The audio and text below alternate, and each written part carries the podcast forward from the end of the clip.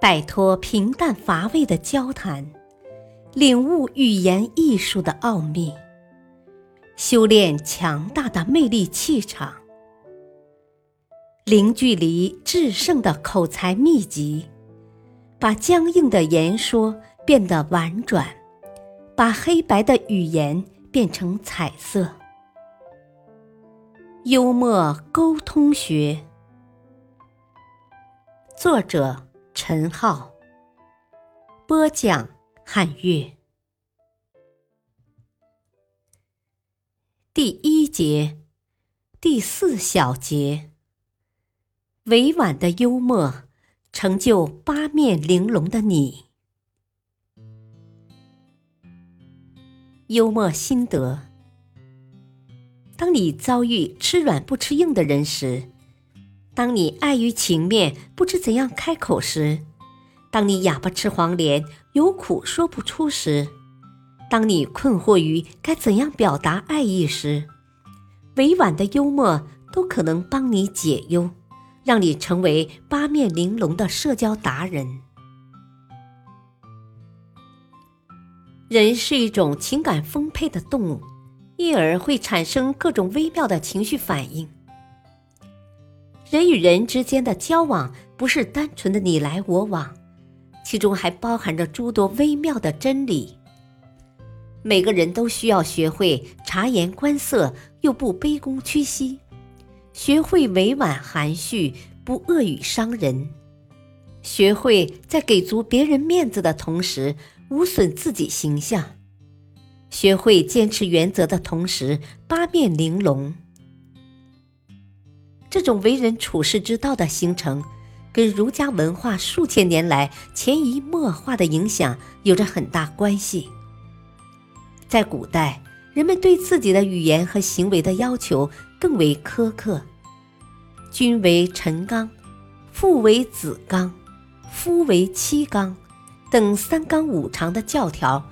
特别是对君王身边的臣子们来说，就像时刻有一把无形的刀架在自己的脖子上。俗话说：“伴君如伴虎”，一不小心脑袋真的会搬家。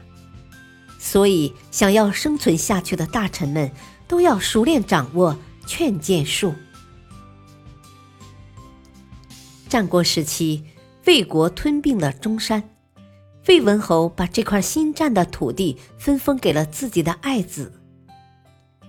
一天，魏文侯问群臣：“我是什么样的君主？”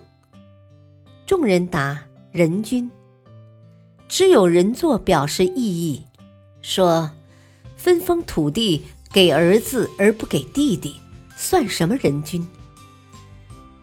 魏文侯听后非常反感。人作因此离席而去。文侯又问翟璜，翟璜回答：“臣认为是人君。”文侯问：“你为什么如此认为呢？”翟璜说：“我听人讲，君王礼仪，臣下就耿直。刚才人作说话那么直率，就足见您是一位仁君。”魏文侯听后，休喜交加，立刻命人把人作请了回来。这里翟璜并没有说谎，因为他找到了有力的论据来支持自己的论点。尽管和人作说法相反，却取得了预期的效果。他把魏文侯捧上了人君的位置，让其下不了台。为自己和人作解了眼前的困境，在劝谏的时候，委婉的语气总是能起到事半功倍的效果。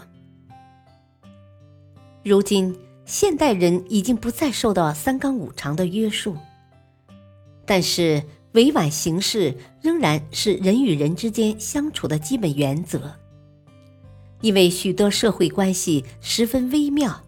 需要我们谨慎处理，特别是上级和下级之间，不管是批评或者赞扬，都应该把握一个度，既要维护作为上级的威严，又不能让下属对自己敬而远之。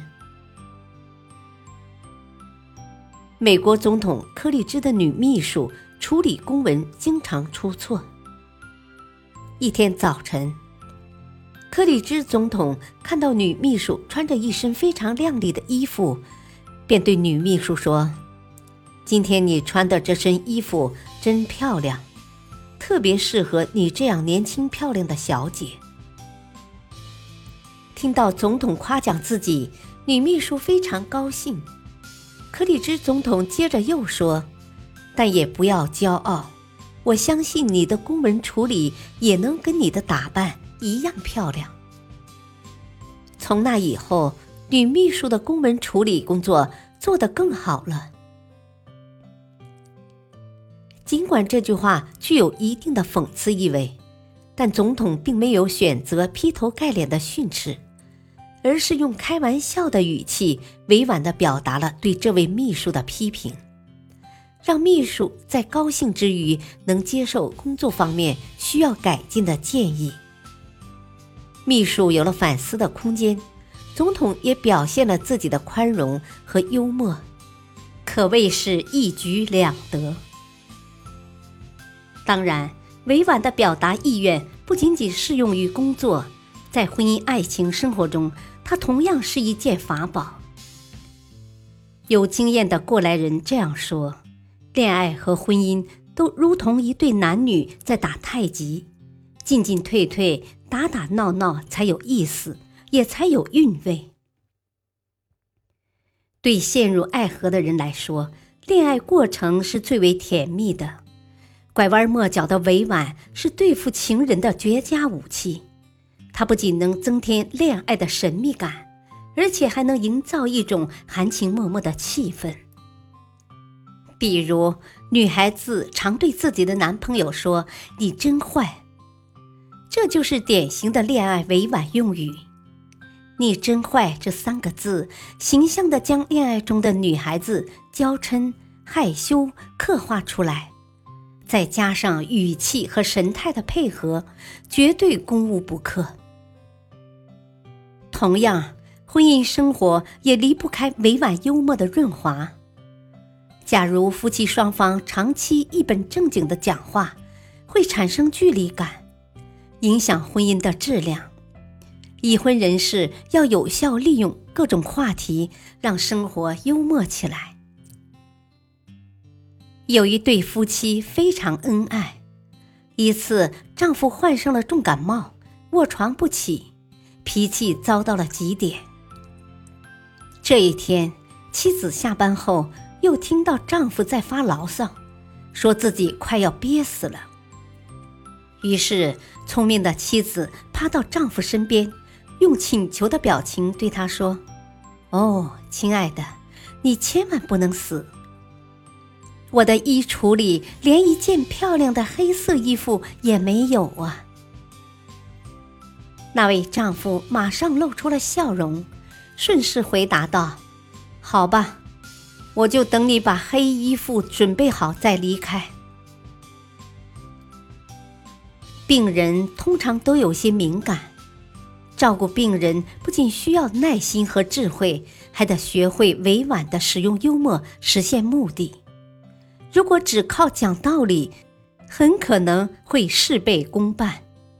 甚至激起病人的厌烦情绪。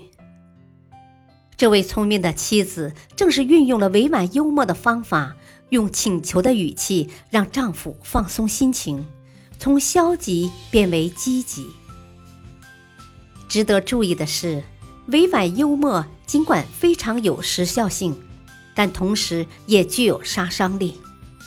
一旦运用不当，就会演变为反语，而反语。和讽刺是形影不离的好兄弟。这时，委婉不仅很难营造出幽默的效果，而且还会变成伤害对方感情的利剑，起到相反的作用。感谢收听，下期播讲无厘头式幽默，荒诞而深刻。敬请收听，再会。